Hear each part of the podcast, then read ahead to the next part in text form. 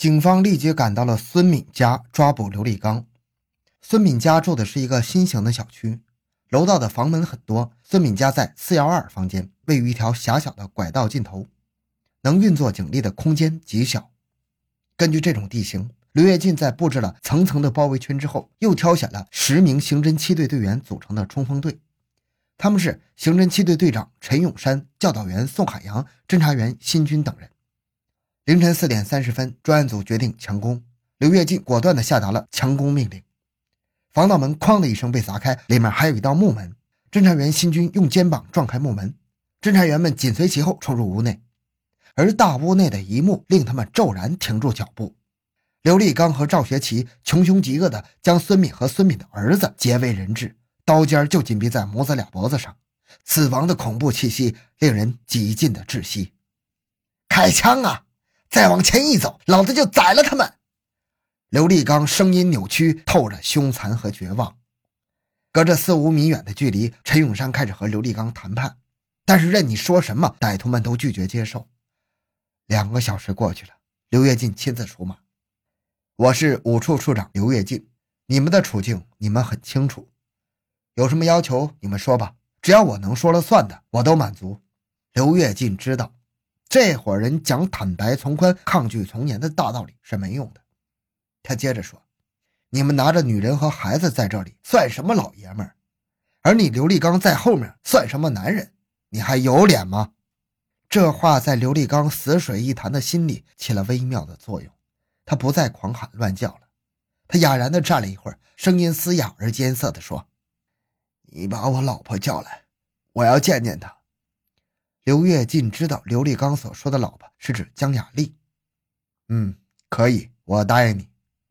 之后，刘跃进不失时机的转向赵学奇：“大齐，你有什么要求？你说。”赵学奇见刘立刚都提出了条件，就说：“我要见我妈。”刘跃进痛快的说：“这样，赵学奇一定要让你见你妈。”但是你妈岁数太大，现在天还没亮，太早。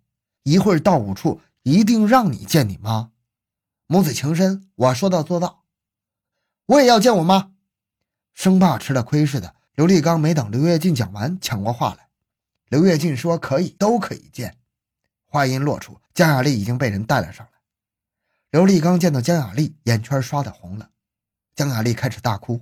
刘立刚默不作声的把刀扔在刘跃进脚下。把孙敏小孩往旁边一推，大步的走了过来。赵学奇似有犹豫，刘跃进语气平和的紧逼上来说：“赵学奇，你怎么办？”刘立刚已经过来了。后面的侦查员想上去抓住赵学奇，被刘跃进暗中扯了一下。从本性上讲，赵学奇是这伙人里最凶残的一个。本来是王金哲找到赵学奇和刘立刚，刘立刚又找到米原、魏稳庆、于振国、张星光和张玉杰等人。但是从七月七日白宫酒楼三号雅间，他打响了第一枪之后，他就成了这伙人中说了算的人物。当时他凭着一股凶残做下了这件连杀七人的惊天大案之后，不久就后悔了。不是后悔杀了人，而是觉得为了这区区的两万元去杀人，未免太便宜了。又觉得钱是刘立刚分的，是不是他还隐瞒了一部分私吞了？他对刘立刚就猜疑起来。血案发生之后，几个人决定逃去广州避避风头。在天津开往广州的幺五三次列车上，和刘立刚、赵学奇一起逃亡的王金哲草木皆兵，看见穿绿衣服的人就心惊胆战。赵学奇看不上王金哲，认为王金哲是块软骨头。到了广东陆丰他朋友那里，他几次萌生了要灭掉王金哲的想法。但是王金哲是个聪明人，他可能看出了赵学奇的用心，常流着泪对赵学奇他们说：“这件事给大家添麻烦了，我欠你们一生一世的恩情。”然而，王金哲却背着他们悄悄地买好了去福州的车票，趁他们不注意跑了。赵学奇和刘立刚他们几个人在外思乡心切，就又结伴杀回了天津。王金哲分给他们的每人两万元钱早已经挥霍一空了，所以决定再做一票。刘立刚想到了自己认识的傅简平家中比较有钱，在八月三十一日晚上找到傅简平家中索要钱物。本来拿完财物就应该走人了，但留下活口又怕暴露行踪，所以就将傅简平一家三口全部杀光了。此时面对刘跃进等刑警的包围，赵学勤又磨蹭了一会儿，猛地把孙敏往前一推，自己往地上一跪，大声喊道：“我不活了！”边喊边举刀朝自己头上砍。警员们一拥而上，赵学奇没有死成。刘立刚和赵学奇被捕之后，七月七日当晚，血案的全部过程才被警方知晓。金小姐与客人发生冲突的那个晚上，刘立刚接到了王金哲的传呼，让他来白宫酒楼一趟。他打车到酒楼之后，王金哲和赵学奇已经在门口等他了。王金哲说：“我和别人打仗了，您找几个弟兄给我顶几天。”刘立刚连夜就招呼来米原、魏稳庆、于振国、张星光、张玉杰几个人。第二天，王金哲说得搞把枪来。刘立刚、赵学奇来到河北沧州旺角夜总会，找到老板常亮等人，买了一把带梭子的五连发猎枪。后来又到过沧州买枪。王金哲嫌枪不够用，赵学奇通过他的哥们赵金海又买了一支单管猎枪和三支四连发猎枪和一箱子弹。赵学奇又把赵金海也拉进团伙，这样王金哲这一伙人包括他一共是九个人。谈判那天，王金哲和刘立刚商量说。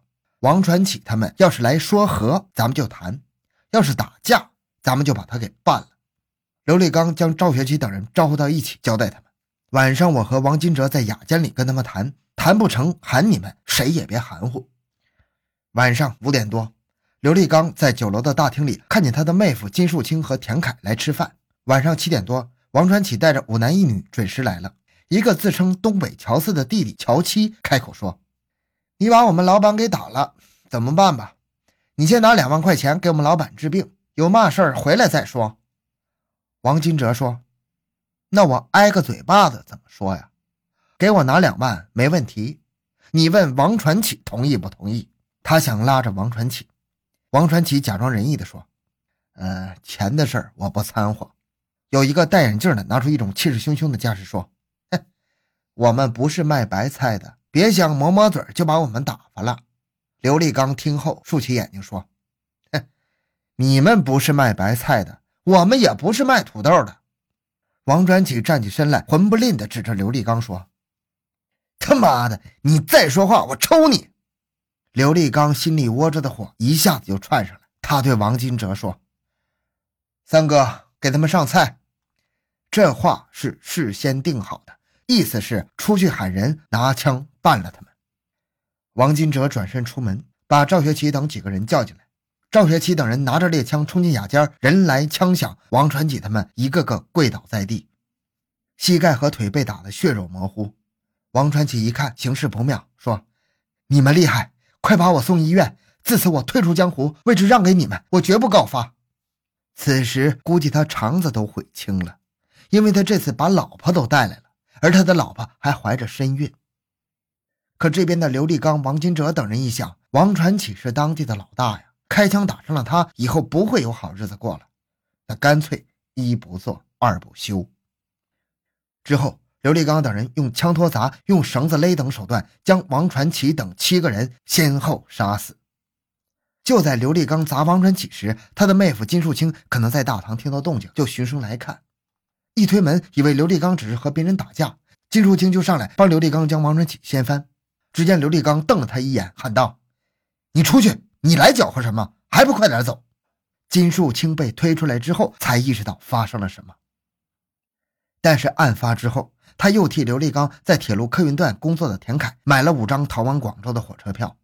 他当时就没过脑子想一想，如此的惊天大案，怎容他包庇呀？事后，他被判处无期徒刑。刘立刚等人杀死七人之后，也就是八条命。那个孕妇还有个孩子呢，将七具尸体扔进操作间隔壁的厕所套间的大水池子里。第二天下午，七具尸体被扒光衣服，装在塑料袋里，由王金哲、刘立刚等人开车拉到东丽附近，找了一块芦苇地给埋了。除了王传启之外，被杀的人不知道杀他的人叫啥，杀人的人也不知道被杀的人是谁。之后，和刘立刚等人一同逃亡的几个人，包括米原、魏文庆、于振国、张星光、张玉杰等人，都被陆续的捉拿归案了。但是首犯王金哲却迟迟没有到案。虽然专案组将王金哲所有的亲戚朋友都进行了监控，但是仍然没有发现他的踪迹。专案组在梳理王金哲的社会关系时，发现他最早是卖酱货起家的，之后又在开发区买了几座售货亭卖货。而在开酒楼的时候，他就将几座售货亭分租给别人，其中一个就租给了于振国，而这个于振国跟王金哲的关系还可以，所以专案组认为，王金哲虽然有钱，但是时间一长，钱再多也有花不完的时候，银行卡他是不敢再用了。而售货亭的租金虽然不多，但是贴补救急还是没有问题。王金哲很有可能冒险向于振国讨要租金。所以，对售货亭的监控一直没有放松。白宫血案发生后的第一百一十一天，也就是一九九五年的十月二十六日，王金哲的姐姐不知从哪突然回到天津，向于振国的老婆索要租金。双方商定转天下午一点在塘沽商业大厦见面交钱。王金哲的姐夫张东友在取钱时被警方抓获了。张东友交代，他不知道王金哲的确切藏身地点。但是有一个 BB 机是可以联系到王金哲的，这个 BB 机是王金哲的哥哥买来专为王金哲和家人联系用的，每周日开机，王金哲会定时打来。打开传呼机，王金哲最近这个周日的传呼号码还没有消掉，屏幕上显示的是四川省开县的电话号码。刑警赵年福、李庆彪等人星夜兼程的赶赴开县，开县公安局协助天津警方顺利查清这个电话号码是县城城边的丰盛街上的一个公用电话。秘密走访电话主人，他说，距此不远的丰盛街五十二号杜霞家，最近来了一个北方男子，并由杜霞带领来此打过电话，拿出照片让其辨认，确定是王金哲无疑。因为杜霞家居住的地形复杂，通道后门比较多，所以警方先对杜霞家进行监控。监控的第二天下午五点，监视警员发现一个男子走进了杜霞的家，从背影、身高、体态看，极像是王金哲。不一会儿，那名男子出来了，手里拎着一件黄色的风衣。警员肖建红一看，便认出这就是王金哲。赵年福冲了过去，喊道：“王茂！”见王金哲一激灵，马上就把他扑倒在地。王金哲一听，这警察这是天津口音呐，绝望的闭上了双眼。原来，王金哲从福州逃脱之后，带着女儿在河北廊坊租了个房子。此后，他的姐姐、姐夫也都悄悄来到廊坊照顾王金哲的女儿。可是王金哲惶惶不可终日，在廊坊的白毛舞厅，他有意识地结识了坐台小姐杜霞，吹嘘自己有钱要去开县投资求发展。王金哲骗了杜霞的信任之后，觉得公安局肯定要盯死他的家里人，所以他甩开家人和杜霞来到开县，住在杜霞家。住了一段时间之后，他仍然感到不安全，又瞒着杜霞在开县另租了一处房子。抓他的时候，他是回杜霞家去忘在他家的风衣。自此，白宫血案终于被彻底侦破了。王金哲等九个人以及包庇他们的人们均受到了法律的严惩。好，这个案子讲完了。小东的个人微信号六五七六二六六，感谢您的收听，咱们下期再见。